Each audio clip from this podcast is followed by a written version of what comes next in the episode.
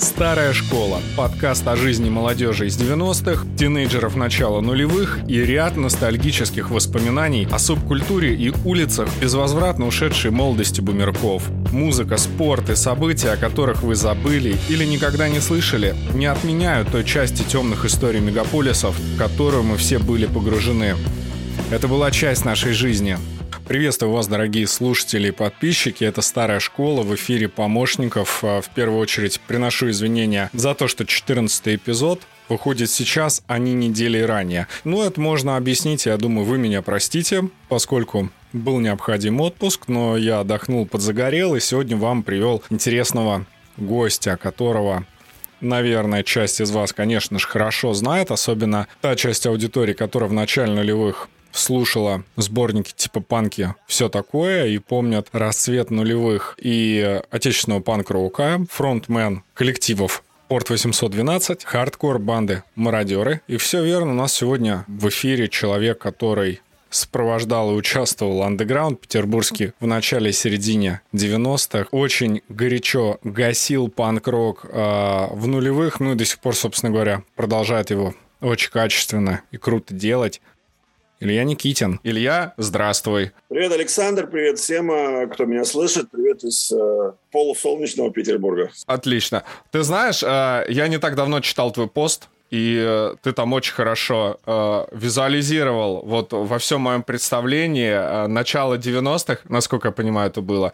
Тебе было 12 лет, ты с отцом пошел на концерт поп-механика. Вот сейчас, если в целом там молодежи рассказать, что когда-то был такой коллектив поп-механика, я думаю, что не все старички-то вспомнят, а молодежь вообще там слабо представляет что это за коллектив, но те, кто посвящены и погружены там в тему музыки, особенно петербургской, ну, как бы прекрасно представляют, что это там культовая команда, и там посмотреть на ее выступление еще в те времена, это ничего себе такое событие.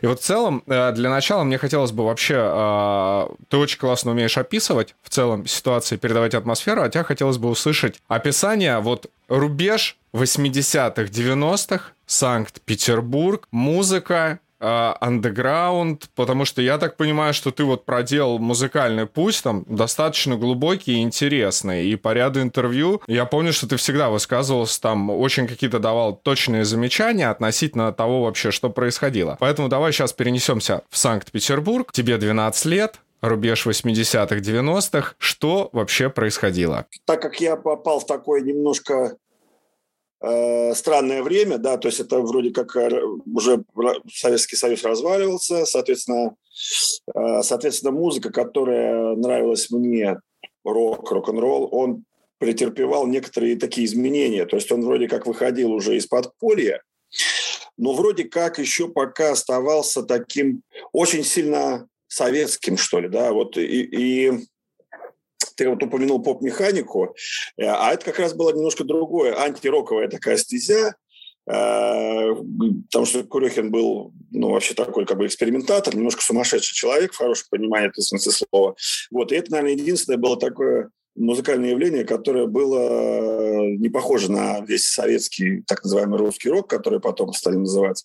Вот, и я как раз э, в своем возрасте, э, вот тогда мне было там 12-13 лет, уже начал интересоваться э, роком, и не только зарубежным уже, но вот и русским, как я там написал у себя в посте. И вот этот грань, э, как это, рубеж, вот этот вот, как это, я не знаю, даже культур, что ли, вот я его застал, и мне даже, и мне очень в этом плане повезло, потому что многие ребята, которые, например, уже воспитывались там на другом уроке, они 80-е и вот ну, начало 90-х уже не застали, они уже как бы в середине 90-х начинали заниматься музыкой, начинали заниматься какой-то там самообразованием, да, музыкальным, а я уже вот на стыке на этом, то есть я вроде как не самый старый, который там, а, знаешь, ходил там в 83-м году на, на аквариум какой-то, потому что я был совсем маленький, но вроде и не сильно молодой, то есть который мог застать как раз а, вот этот переломный момент, то есть я еще вроде как в советское время посетил несколько концертов, ну как несколько, там, может быть, штук 20. Я вот сейчас перебирал как раз свои там записи и понял, что в 88 году я еще был на группе ДДТ, например, в сентябре. 28 числа. Я просто это не помню, потому что это такой, э, ну, вот э, давно было. Да, 8 марта – это вроде как такой день знаменательный и первый концерт в моей жизни, поэтому я его запомнил про поп-механику. А, а дальше уже пошли там, я помню, мы в этот СКК ходили и с папой, и там с другими родственниками на там объект насмешек, Чаев, Алиса очень много раз. Вот, и э, это было вот именно такое время очень э, для меня, например, оно было очень счастливым и выигрышным, что ли, мне кажется. Выигрышным, наверное, можно так сказать. Почему? Потому что именно в конце 80-х начались массовые э, концерты групп, которых я любил. Раньше до этого момента они были такие то ли полиподпольные, то ли они были единичные. И на них попасть было, ну, мне как подростку и отцу, который был ну, далек от, э, так сказать, андеграунда такого, да, вот там Ленинградский рок-клуб и прочее, мы бы не попали на эти концерты. А вот начиная как раз примерно где-то, может быть, с 87 -го года э, концерты стали проходить на больших площадках. Рок-музыка стала пользоваться большой популярностью, и концерты проходили не только там один раз, да, там два раза в год, предположим, а они проходили прям серией. То есть, например, группа Алиса играла там за неделю концертов шесть там, причем в субботу и воскресенье по два концерта. Вот был в два часа дня и там типа в восемь. И, и всю неделю играл, и каждый концерт был биток. Вот, поэтому это было такое довольно счастливое время для любителей рока, молодых, таких как я, да, то есть я как раз приобщался к, к этой культуре, к рок-культуре, благодаря тому, что как раз вот произошел слом, перестройка, и э, пошла уже такая немножко а, коммерческая история, что вышло, в принципе, на пользу таким фенам, как мы, потому что, э, ну, одно дело, когда там группы играют подпольно в каких-то ДК, и ты там никогда не узнаешь о их э, концертах, если ты там не находишься в андеграунде, а другое дело, когда группа играет в СКК, огромный комплекс, афиши по всему городу, ну, как по всему, там, где надо, вот, и ты вроде как можешь попасть на эти концерты. Я помню, в те времена, мне было как раз там 12-13, может, чуть побольше, я, узнавая о концертах, э, ездил к этому СКК, чтобы купить там билеты каждый день, потому что ты же не знаешь, как, где купить билеты. А билеты сметались прям очень быстро, и э, купить их просто в свободной продаже где-то в кассах ну, было довольно затруднительно. Поэтому я чуть ли не каждый день или через день ездил к этому СКК, чтобы купить там, причем без наценки. а, вернее, не наценка была, а там была такая история. Я просто сейчас прочитал письмо, мне мама скинула, я ей писал письмо по поводу того, что я купил на ДДТ, как мне безумно повезло. И там, значит, была э, история такая характерная для того времени. Сейчас, может быть, может, даже подзабылось, но это было так. А, значит, э, концерт ДДТ. Билет входной стоил, ну, это как обычно, рубль, а билет на трибуны стоил 3 рубля. И, ну, 3 рубля – это серьезные деньги, на самом деле, для меня были, потому что пластинка стоила 2,50. Ну, и как-то такие, знаешь, сравнимые. То есть на пластинку мне было не жалко 2,50, а вот на концерт почему-то треху это было такая, тем более, что личных денег не было. Так вот, тогда очень часто на какие-то топовые вещи, которые, а, значит, пользовались популярностью у зрителей, а, бабушки, а это в основном были бабушки, да и сейчас бабушки в кассирах сидят, да, в этих будках. И вот я помню, в переходе между гостиным двором и пассажем, да, пассажем, там были ну, такие импровизированные билетные лотки, где бабушки продавали билеты. И вот на топовые концерты, которым являлся, безусловно, ТТ, к этому трехрублевому, к трехрублевому билету продавался в нагрузку билет в театр который стоил там типа рубль 20.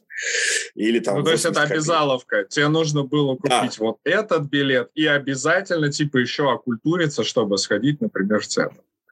Да, ну, э, единственное, как бы, понятное дело, что это никто там не, не преследовал тему, что надо окультуриваться, просто бабушке нужно продать эти билеты. Ну, то есть у нее там стоит план, это советское время, у нее стоит план, нужно продать билетов там вот э, столько-то в этот театр.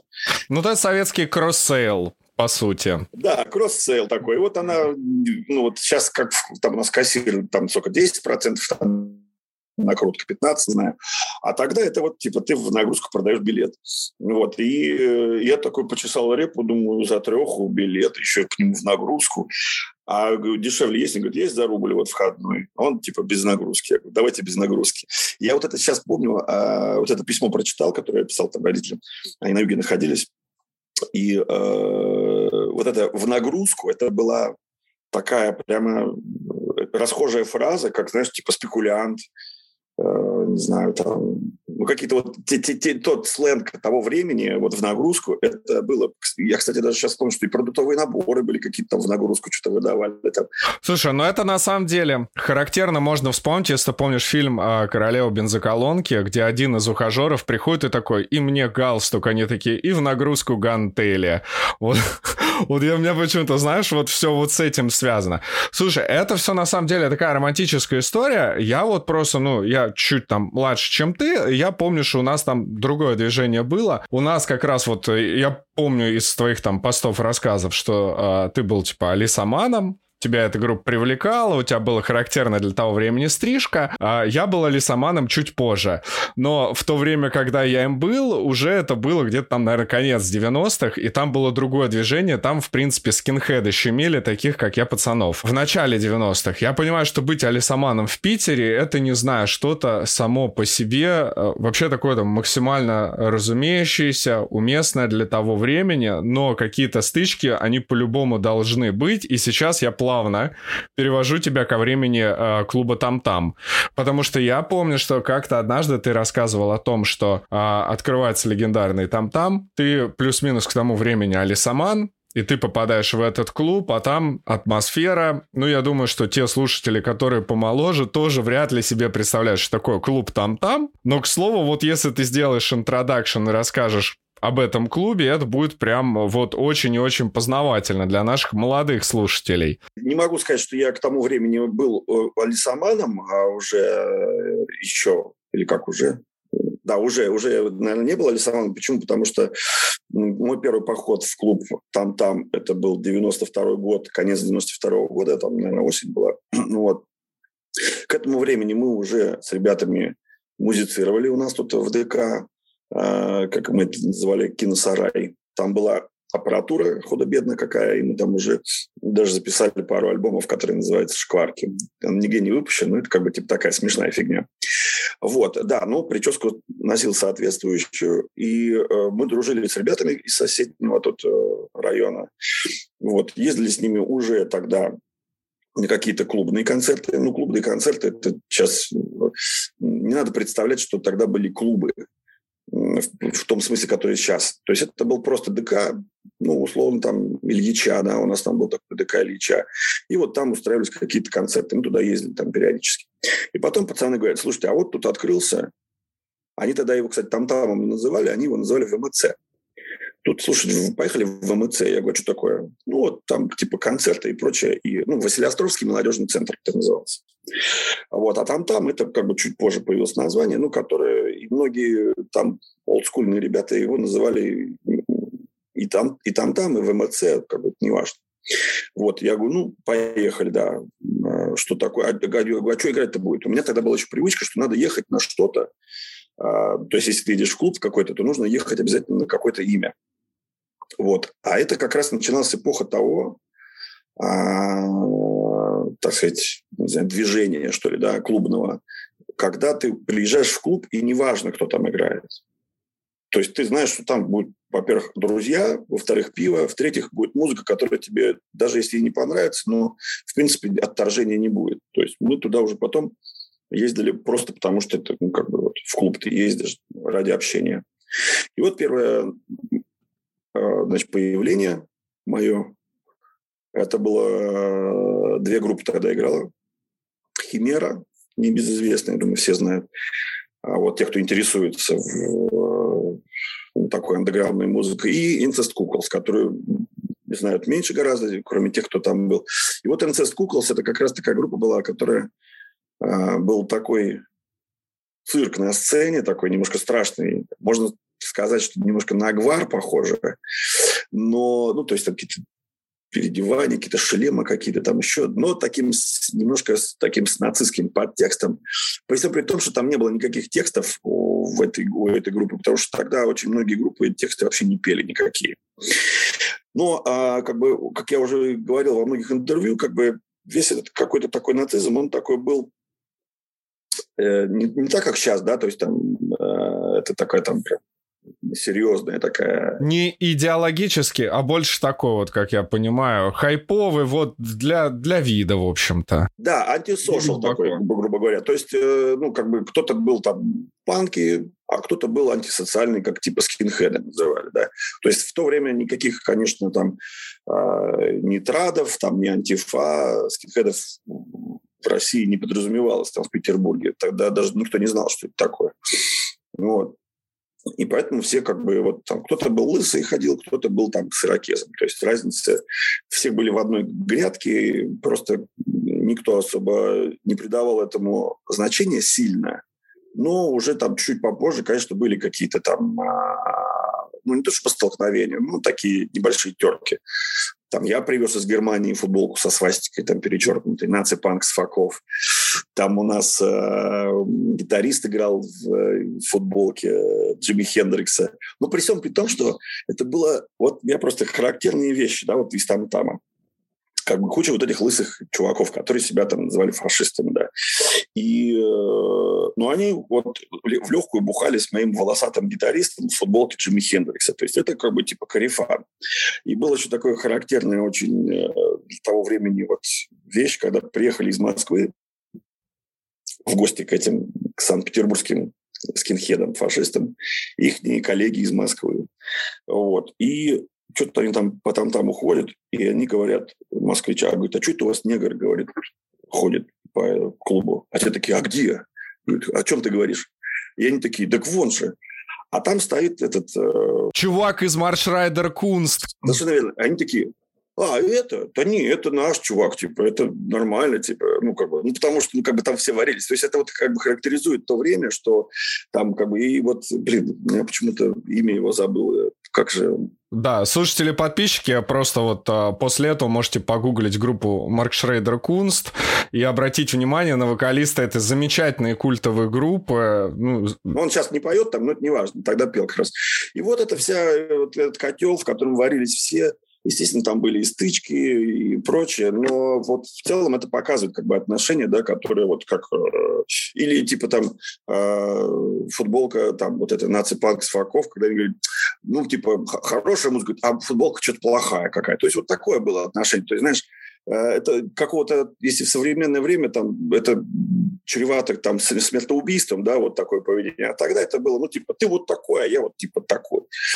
Все это как-то очень, ну, вот в, в таком ключе при, при, при, как бы подавалось. Не знаю уж почему, из-за какой, ну, э, по какой причине, но, скорее всего, это просто молодежь, которая устала от советского, так сказать, официоза, да, и вот она выбирала себе по плечу какую-то антисоциальную, обязательно антисоциальную роль какую-нибудь, потому что все хотели быть против, естественно, ну, того уклада, который был тогда, и быть э, как можно круче. И вот каждый там ну, мерился пиписьками, кто, кто из них круче. Вот такая была история, да. Старая школа про жизнь. И заканчивая как бы эту всю историю, да, вот как раз, когда я пришел в там-там 92 году, вот это был концерт Химера и Incest Куклс, Э, куча лысых чуваков вокруг, там все такое, все такие расписные. Там. Вот, и меня дико срывает башню, когда я слышу эти звуки. Вот, влетаю внутрь, в этот слэм с этой своей прической кинческой.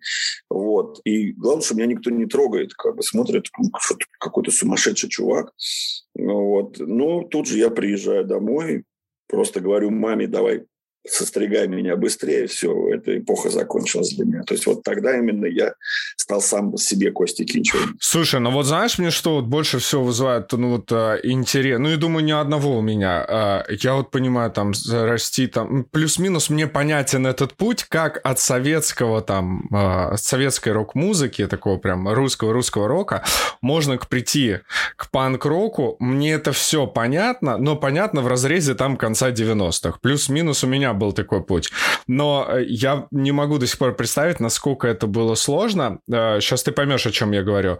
А, советская рок-музыка, клуб там-там. А, потом я так понимаю, появилась группа «Мародеры», то есть это где-то там плюс-минус середина 90-х. И впервые, когда я услышал группу «Мародеры», была такая у моего там легендарного друга Бороды в свое время пригласил меня в гости, показал мне видеокассету «Российский панк-обстрел».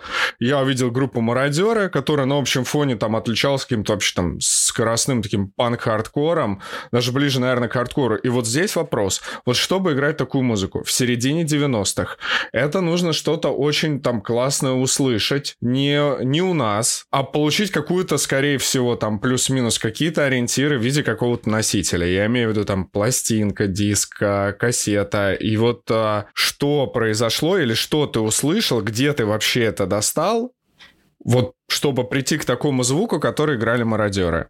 Очень забавная история, а, как мы пришли, ну, во-первых, к скоростям. Я, честно говоря, вот сейчас уже даже немножко жалею, что мы почему-то пошли в тот, в такую как бы совсем андеграундную вещь, да, там как бы хардкору к такому а, вашингтонского разлива скорее. А, а, а произошло это следующим образом. Ну, группа «Мародеры», я считаю, что это в 93 году. У нас как бы везде написано, что она с 93 -го года существует. В принципе, так оно и есть. Там были пара названий, которые мы до этого там вышли там один раз в Тантаме с, с названием «Дезертиры», по-моему, один раз с названием «Освенцим». А, вот. И потом я просто звоню Севе Гакелю, говорю, Сева, все, мы мародеры, и на этом закончим. Ну, в принципе, это была та же самая группа. Вот. И, э, значит, э, до этого мы каким-то образом там экспериментировали, играли что-то такое в духе АУ, автоматических удовлетворителей, ну, такой типа панк-рок, такой простенький. А потом я прочитал, вышла книжка, как его, э, Кокарева, «Панк-рок от А до Я». И вот там было описание панк-рока. Знаменитая книжка, все знают, кто интересуется, знает, там в начале 90-х. И там было описание хардкора. И мне это описание так понравилось, и что я не слышу ни одной группы, которая играет в хардкоре, а там было написано чуть ли не что-то там типа рифы Black Sabbath, сыгранные на сверхзвуковой скорости. Я каким-то образом я Black Sabbath любил всегда. И я каким-то образом у себя в голове пере... это все дело переиначил, и вот стали играть. Хотя, конечно, хардкор, никакие там рифы Black Sabbath, э, ну, в вашингтонском хардкоре, во всяком случае, там точно нет никаких. Там, может быть, в нью-йоркском, да, и то в более позднем варианте, но в вашингтонском нет такого. Но, тем не менее, э, вот по, просто по описанию мы стали играть а вот такие вещи, которые мы играли в самом начале, там, 93-94 Чуть позже, а, значит, ко мне попала кассета совершенно чудесным образом. Тогда интернета же не было, и э, информация поступала вот в аналоговом виде. Ко мне подходит чувак, в институте мы учились, и он протягивает мне кассету и говорит, вот, на, тебе должно понравиться. Я говорю, что это? А он там типа сайкабил какой-то был, еще что-то. Тогда было модно там сайкабили слушать. Вот. Э, ну, не то чтобы модно, но большое течение э, большая часть молодежи как бы э, слушала Сайкабили. Вот. И он говорит, тебе должно понравиться. Он говорит, я такую музыку не люблю. Я говорю, а что это, где это? Он говорит, а я еду в метро, в наушниках что-то там слушаю. И говорит, меня тыркает, значит, э, рука женская, и девушка дает мне кассету, американка, как оказалось, и говорит, на, вот тебе кассету, тебе должно понравиться. Вот он послушал, ему не понравилось, он дал мне, это оказалось Minor Threat, ни много ни мало. Вот, и э, после этого я влюбился прям вообще всей э, своей душой, и для меня это был прямо э, ну, путеводная звезда на долгие-долгие годы, да и сейчас, собственно говоря, я считаю, что... Ну, это классика, на минуточку, прям... прям... Такой учитель такой вот, который такого музыкального, музыкально и даже философского немножко такого подтекста, хотя я не стратеджер, не стал стратеджером, настолько он на меня не повлиял, но тем не менее я как бы его очень люблю его позицию по отношению к вот то, что он делает там в музыке и, и вообще как-то вот внутренняя его философия мне близка. Вот такая была история. То есть, э, ну, скорее всего, это вот так вот произошло. А потом уже... Э, я не говорю, что это, наверное, первая группа, которую я услышал. Потому что, может быть, где-то там рядом уже были там DRI, может быть, Dead, Kennedys, наверное, я услышал чуть раньше, но, да, скорее всего, раньше, но они мне не понравились Почему? Потому что я подумал, что это просто испорченная кассета, а записана на неправильной скорости, потому что очень тонкий голос, очень быстро все сыграно. Я подумал, что это какая-то херня, и не стал заострять внимание. Потом оказалось, что это действительно так. Вот такая вот э, была история про такое влияние, influence, что ли, да. Но тем не менее, хоть Minor Threat и э, оказали влияние на, на меня, ну, но, как мне кажется, например, там альбомы там и «Пропеллер», а, с которого начинается как бы уже такая более-менее осмысленная в музыкальном плане самовыражение наше, оно э, имеет более оригинальный э, взгляд. То есть это не, не, туп, не тупое копирование. Кстати, кстати, есть у меня 100%. пластинки, еще, еще оставшиеся пластинки, если кому-то надо, могут мне написать и получить, э, так сказать, свою копию, свой экземпляр. Я сделал отдельную ссылку на винил, и, пожалуй, за одним винилом сам к тебе обращусь. На днях ко мне пришел долгожданный Rancid And Out Comes the Walls. Ну и теперь следующим, то, что должно быть, я думаю, однозначно, чтобы достойно дополнить коллекцию, это однозначно мародеры пропеллер. Это классика, да. Старая школа про жизнь. Слушай, ну вот смотри, я просто из своего помню детства. Вот у нас, чтобы там найти что-то редкое, я уверен, ты, да что там, ты знаешь этих людей. А, магазин Зигзаг, Эмма, Гарик, все вот это московское движение.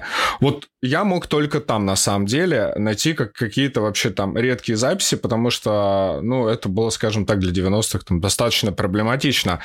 А, что-то такое редкое найти, что-то классное послушать, а, интернета нету, ничего нет. Для того, чтобы быть в культуре, нужно прикладывать усилия, мало иметь деньги. Поэтому, в общем-то, а, что в Петербурге с этим было? То есть вот так, как попала к твоему другу кассета, которую он тебе передал, это такое на самом деле, это я вижу вообще там рука бога условно там. Поцелуй судьбы, вот он к тебе перешел. В целом, когда ты интересовался, где можно было что-то достать, где можно что-то было прикупить и что-то услышать, э, послушать, вот именно в тот период, когда не было интернета? А, значит, ну, прежде всего, э, ну, опять же, основной, основной источник э, новинок был в Москве.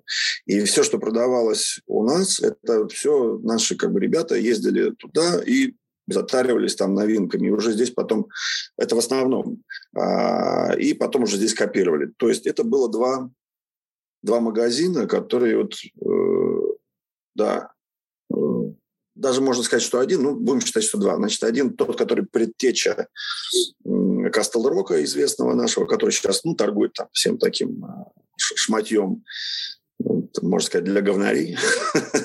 вот. А до этого момента, в 90-х годах, он назывался «Манчестер», находился на Манчестерской улице, на станции метро Удельная, и вот туда попадали какие-то запись. Это было вообще начало 90-х. А вот в середине там он потом переезжал на другую улицу, там на Гаварскую, и потом он переехал на Лиговский проспект, где сейчас находится. Но на самом деле э, по такой вот э, андеграундной музыке специализировался магазин «Фенька рок-н-ролл», э, который находился на Нарской станции метро Нарская. И там же как раз работал мой гитарист, вот в те времена мародерские, который футболка Джимми Хендрикса тот самый. Вот. И ребята, которые вот э, там работали, они были настоящие фанаты своего дела, а тогда все были, тогда невозможно было себе представить, что просто пришел человек торговать кассетами, и который там типа, ничего не знает, что это такое. Нет, это все были фанаты своего дела. По выходным мотались на горбушку часто. А, там были свои люди, они там затаривались новинками, ну вот, копировали, потом распространяли в наших магазинах. То есть тогда не было никакого, как это называется, копирайта, да, то есть люди охотно делились, они знали, что ты там, покупая компакт-диск или кассету на горбушке, ты ее потом еще размножишь 100, 200, там, 300 раз. Вот это происходило так. Ну и, и, и подспудно ну, даже вот того, что не было там, мы сами приезжали, там, когда концерты какие-то, или просто так приезжали и там топали на горбушку. Там были реально э, отдельные прям лотки где была, ну, не вся музыка там, типа, вот все, а вот, типа, прям по стилям. Ну, грубо говоря, ты подходишь, а там чувак торгует там исключительно хардкором, и, может быть, даже панком не торгует. То есть вот так вот можно было. То есть придешь, и ты точно знаешь, что у него что-то есть, там, новинки какие-то. И у него прям условно от агностик фронт, сыков и тол, и все вот в таком ключе понеслось. И никакого Именно так. У меня даже где-то кассеты лежат, которые вот прям там на горбухе купленные, там сыков и тол, по-моему, так еще принтеры тогда были очень, как они называются, наверное... Струйные. у них где прям... зерно и пробелы видны такие, прям, знаешь, вот строчечные. Да-да-да. На белой бумажечке такой грубой. Да, соответственно, ну, качество кассет э, ну, иногда было хорошее, иногда было не очень. Потом мы перешли уже на компакт-диски. Вот. Ну, все это было, естественно, там грубая пиратская такая тема на болванках были записаны диски. То есть, ну, вот таким вот образом попадала новая музыка. Ну, и плюс там через знакомых, там, если кто-то что-то услышал новое, то он там сразу тебе звонит, говорит, слушай, я тут такую крутую вещь услышал, там, давай-ка вот там заценим. А так вот бывало, да, что приезжаешь в Москву и узнаешь, что, о, оказывается, у Сикофутола вышел новый альбом. Ха-ха, давай-ка я его куплю. А он там вышел полгода назад, там, предположим, да. А может быть и год. Ну, просто ты там где-то не был в этот момент. Слушай, ну у меня вот так было, знаешь, что в зигзаге я так пришел Гарику и говорю, слушай, а есть что-то вот в духе Sick of It All? Что-то такое вот новенькое, свеженькое? Он такой, да, конечно, это был год, наверное, там, 98-99, и продает мне Suicidal Tendencies Join in Army, по-моему, какой-то 85-го, что ли, года. И я такой, о, класс, прихожу домой, включаю, чувствую, что что-то как-то не настолько свеженькое, но все равно нравилось. Слушай, класс, отлично. Но я так понимаю, что вот когда... Я помню, вот э, э у нас есть общий знакомый, очень хороший. Ему, кстати, сейчас огромный привет. Дима Колесников, а, человек, который там очень много вращается на самом деле в этой тусовке, и а, вот он как-то рассказывал, что когда-то там был какой-то тур, а, была группа «Смех» и «Порт 812», которые тем же составом еще и «Мародеры», и что были такие случаи, когда вот типа там поиграли типа вроде как «Мародеры», потом вышли таким же составом типа «Порт 812», ну и насколько я помню из твоих же историй, что «Порт 18, 812» — это такой коллектив, который который появился, потому что понятно, что хардкор хардкором, но бывают периодически такие порывы лирические, ну и, собственно говоря, вот как бы на этой волне, плюс стоит учитывать, наверное, время, потому что я помню, что Порт 812, когда я услышал, я еще не знал, что это вот э, Порт 812 имеет отношение к мародерам, и это был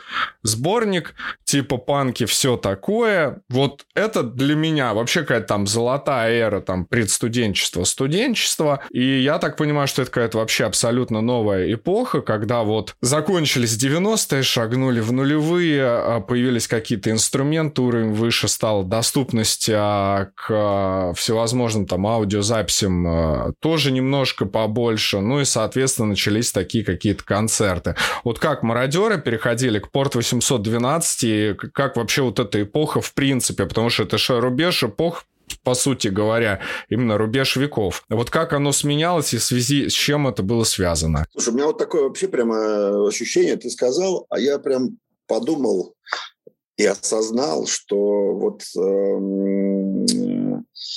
вот этот переход эпох, он прям настолько четкий. Вот 2.0.0.0 и вот все, и сразу стало все по-другому. Ну, во всяком случае, я ощущаю время вот прям вот настолько все э, сменилось вообще все в, в этот момент в моей жизни, да, то есть я там расстался со своей девушкой, с которой пять лет были, вот прям ровно в этот момент там, да, а, мы стали новую группу делать, а, единичка поменялась на двойку, президент другой там, да, то есть ну вот вообще все, и вся история, мы стали по-другому одеваться абсолютно, да, то есть э, стали слушать другую музыку, мы стали ездить куда-то. То есть вот все абсолютно сменилось, и началась какая-то другая жизнь. И, ну, то есть, грубо говоря, там в 99 году, 31 э, декабря ты был вот один, а 1 января нулевого ты уже совершенно другой. Это очень такая э, характерная вещь для того времени, потому что вот, например, десятые, они абсолютно никакие может быть, конечно, потому что я стал старше, но мне кажется, что вообще ничего не происходит. То есть все э, растет как-то вширь, а ничего нового особо-то не появляется. То есть все как-то вот такое болото, которое внутри ветрится. И вот прошел 10 лет, сейчас уже там, сука, 2021 год, и вот как-то все это идет, идет, и такая какая-то такая каша непонятная.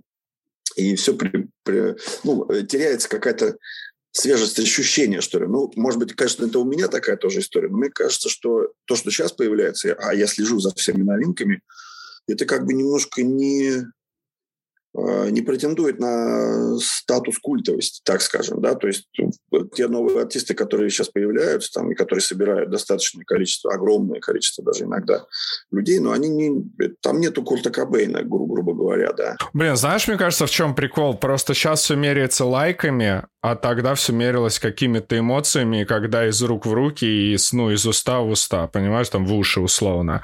И вот тогда, когда ты типа не по лайкам оценил, не по комментариям, не по рейтингу, а там тебе типа человек 5 сказали, и ты такой, блин, ну если тут, ну как бы это же твое комьюнити, ты такой, да, должно быть, и ты когда включаешь, такой, вот сто процентов парни знали, вот, ну, а сейчас, ну, ты как смотришь такой, рейтинг, лайки, ты такой, ну, должно быть, а там опа, и ты немножечко присел. Да-да-да. Кстати, вот удивительная вещь ты сейчас сказал. Я такой подумал, что мы очень сильно рисковали в то время, потому что ну, ты записываешь там, грубо говоря, там песню, альбом, а что с этим будет, непонятно, потому что ты же его не выкладываешь там, ну, а даже если выложил, то там кто-то его скачал, да и все, и привет. А обратная связь, она э, с огромной задержкой поступало. Да, одно дело, когда скажут там какие-то там комьюнити, как ты говоришь, да, а другое дело понять, что это действительно кому-то нужно. То есть э, пока концерт не случится, а, то есть ты не поймешь, э, а сколько ты вообще собираешь, типа, кому ты нужен. У нас так и сложилось тогда первый раз, когда мы играли под Тами, первый концерт. Ну, первый концерт у нас там на разогреве у пилота были, поэтому там ну, было много народу. Это, кстати, в 99-м уже в конце 99-го года, поэтому мы считаем, что Пол родился в 99-м году. Отмечаем как бы день рождения. Вот. А, причем, что самый прикол, что в те времена а, ну, просто мы как бы дружили, да, то есть вся там, не то чтобы мы были одна тусовка, но мы в Петербурге там друг друга знаем, в Деснах, может, не живемся, но как бы мы все добрые приятели. И когда я сказал, что вот у меня есть новая группа, там, ну, там Илю, Илюха черт или кто там еще был там, о, давай, типа, к нам на разогрев. Никто не слушал, чего ты играешь, какого плана там музыку. Просто, а, да, ну давай, конечно, что, под, подгребай. И как-то с этим было вот очень просто. И, а, и действительно, когда у нас не случился первый там настоящий концерт, который там уже был в небольшом клубе в Молоке, там, там уже все закончилось. И вот в Молоко мы переехали и играли с группой TXF. Они, они нас позвали на разогрев. Вот я помню. И такая случилась ситуация, что на нас пришло больше народу на них. Уже, да, первый концерт. И я такой говорю, это, ну, поделись там копеечкой, Гарри. Он такой, как и нет, ничего делиться не буду. Я говорю, ну ладно, хорошо, окей. После этого мы стали играть свои концерты уже. Старая школа про жизнь.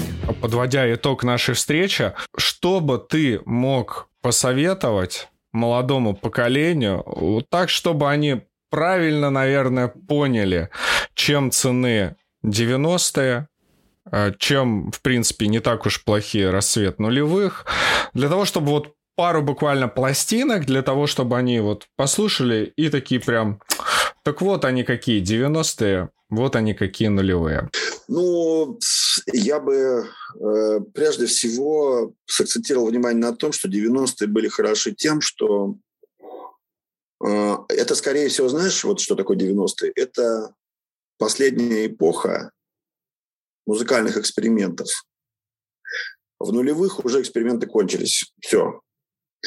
А, э, все стали записываться с одинаковым звуком. Ну, уже там примерно там...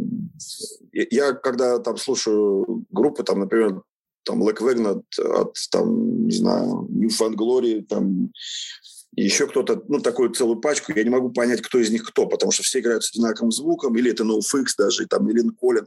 Все записываются на одной студии, все играют с одним звуком. Я не могу понять, кто из них кто. Пока там вокалист не, не начнет петь, да и вокалист, когда поет, я тоже уже не могу понять, кто из них кто. И э, вот если мы начнем там проследим историю рок-музыки, ну, скажем, там, с 60-х годов, там, начало 60-х, да, и вот это эксперименты со звуком, эксперименты с э, новой музыкой, с новым музыкальным, э, так сказать, мышлением, они закончились вот как раз в 90-х. Ну, может быть, немножко чуть-чуть продлились там нулевые. Дальше уже все уже закончилось в этом плане. И вот 90-е, как мне кажется, они ценны именно тем, что это последнее время настоящих музыкальных экспериментов. Это очень круто. А, и, то есть вот ты слушаешь там музыку 70-х, люди там вообще реально все разные. Там этот что-то как-то одно играет, этот что-то то там экспериментирует в этом, этот в этом экспериментирует. И вот 90-е, особенно вот если взять ну, наше постсоветское пространство, да, мне кажется, что вот это как раз э, когда люди, людям дали такую свободу относительную, да, и вот они стали экспериментировать в музыке, вот оно этим очень ценно. И если там брать какие-то пластинки, которые характеризуют эпоху, не знаю. Ну, я беру, конечно, за Петербург, потому что я э, как патриот своего города, да, то есть у меня э, петербургская картина музыкальная сижу в голове. Ну, это в первую очередь, конечно, Химеру послушать Зу-2 альбом. Он может многим показаться депрессивным, а он такой и есть. Но в целом это характеризует то время и на самом деле характеризует, как мне кажется, такое ощущение прям там-тама. Вот как, как я там себя ощущал. Вроде типа как страшно, но, блядь, весело. Ну, ты знаешь, кстати, вот ты не единственный человек, кто упоминает именно Химеру и Зудва, а, потому что буквально там 3-5 выпусков назад Алексей Никонов тоже как раз-таки у нас упоминал этот альбом и именно этих исполнителей, поэтому здесь вот я прям всем посоветую поставить жирную галочку обязательно к прослушиванию. Да. Ну и, конечно же, я бы рекомендовал бы вот то, что в то время появилось, это как раз Текила Джаз. Альбом, наверное, стреляли, который был немножко более тоже из там там уже такая ну, а, они хотя из, из советского времени, да, прошли там, объект насмешек, вот это все дело, но тем не менее это все же тоже можно считать такой э, там-там генерацией, да, и вот альбом «Ну, стреляли», Э, очень характерно характеризует то время тоже, вот как это все относилось. Ну и, конечно же, если понять, что такое как по, по хардкору, как это все дело звучало, я бы рекомендовал бы послушать альбом «Мародеров» 94 -го года, который так и называется, 1994. Он записан на концертах на разных, и вот понять, как эта атмосфера, как это все звучало, а это именно так и звучало, вот как там это все было. И вот эта странная тенденция людей петь тарабарские тексты, например. Тогда очень многие группы вообще пели на тарабарском а, языке. Вот. А, опять же, послушать, ну и, и, конечно же, да, вот, э, наверное, «Король и Шут» тот, который вот самый-самый первый, который там без названия, по-моему, даже просто король шут. Как, потому что группа как раз появилась именно в то время, в 94 году, наверное, в 95-м. Их отличало выгодно от всех остальных то, что они изначально брали во главу угла мелодию, потому что все остальные э, э, брали за основу скорее какую-то энергетическую составляющую. Как и мародеры там, да, и, и там и куча групп, которые там играли. Химера – это чистый сгусток энергии такой. А Король и Шут, они э, как раз опирали на, на мелодию. У них с самого начала... Почему они стали, собственно говоря, популярными? Потому что э, люди могли подпеть им. Подпеть мародерам было невозможно. Химере тоже там, знаешь, в паре песен.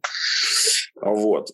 Поэтому вот эта мелодичность, она, конечно, была таким главным козырем в, в том, что король шут пробился дальше. Наверное, вот, вот эти, ну, такие основные как бы истории, которые можно вот послушать и понять, что же там было в Тамтаме, мне кажется. Плюс там есть еще огромное количество музыкантов, которых тоже достойны внимания, но есть один момент, что хороших записей в то время практически ни у кого не было. И то, что мы можем сейчас найти, это такое ну, в плачевном немножко состоянии какие-то такие записи. Ну, в целом, зато это передает дух времени. Реставраций звука пока не было, к сожалению. Но мы э, в нашем подкасте «Старая школа», я думаю, начнем реставрацию этих эпох этого времени, ну и, собственно говоря, культовых личностей и персонажей. А сегодня у нас в гостях был Илья Никитин, мародеры, Порт 812. Илья, огромное спасибо, что пришел. Мне было бесконечно приятно. Спасибо большое, Саня. Спасибо всем, кто слушает нас. Э, напоследок просто скажу, что я честно, не очень люблю ковыряться в прошлом, в 90-х, да, ну и вообще вот в прошлом, потому что э, это как-то откидывает тебя ментально туда, ну вот меня, во всяком случае, и я не чувствую какой-то, знаешь, такой лютой привязки к тем временам. Есть э, куча друзей, которые из там-там и до сих пор одеваются так же и слушают только ту музыку, и все разговоры у них про там-там. Это очень грустно. Я всегда живу нынешним днем, смотрю в будущее всегда. И всем, кстати, желаю также не застревать в прошлом. Вот, ну, знаешь, собственно говоря, тут нужно подытожить, наверное, а, с бодрым взглядом в будущее, но с приятной теплой оглядкой э, на прошлое, откуда мы, собственно говоря, все немножечко довышли. Спасибо тебе огромное за эфир. И я еще раз напоминаю, что гостем сегодняшнего выпуска подкаста «Старая школа» а, был Илья Никитин, фронтмен группы Порт 812 «Мародеры». Если вам особенно интересно творчество Ильи, то в описании к этому выпуску я оставлю ссылку для того, чтобы вы могли приобрести замечательный коллекционный винил группы «Мародеры», пластинка под названием «Пропеллер», а также хочу напомнить, что наши подкасты можно услышать на таких площадках, как Google Podcasts, Apple Podcasts, мы есть также на CastBox. Ну и, собственно говоря, можете заглядывать ко мне в Инстаграм. Там много интересных спойлеров. Тамада хорошие конкурсы веселые, как говорится. До следующей недели. Не прощаюсь. Берегите себя. Это был Помощников из Старая школа. «Старая школа» – подкаст о жизни молодежи из 90-х, тинейджеров начала нулевых и ряд ностальгических воспоминаний о субкультуре и улицах безвозвратно ушедшей молодости бумерков. Музыка, спорт и события, о которых вы забыли или никогда не слышали, не отменяют той части темных историй мегаполисов, в которую мы все были погружены. Это была часть нашей жизни –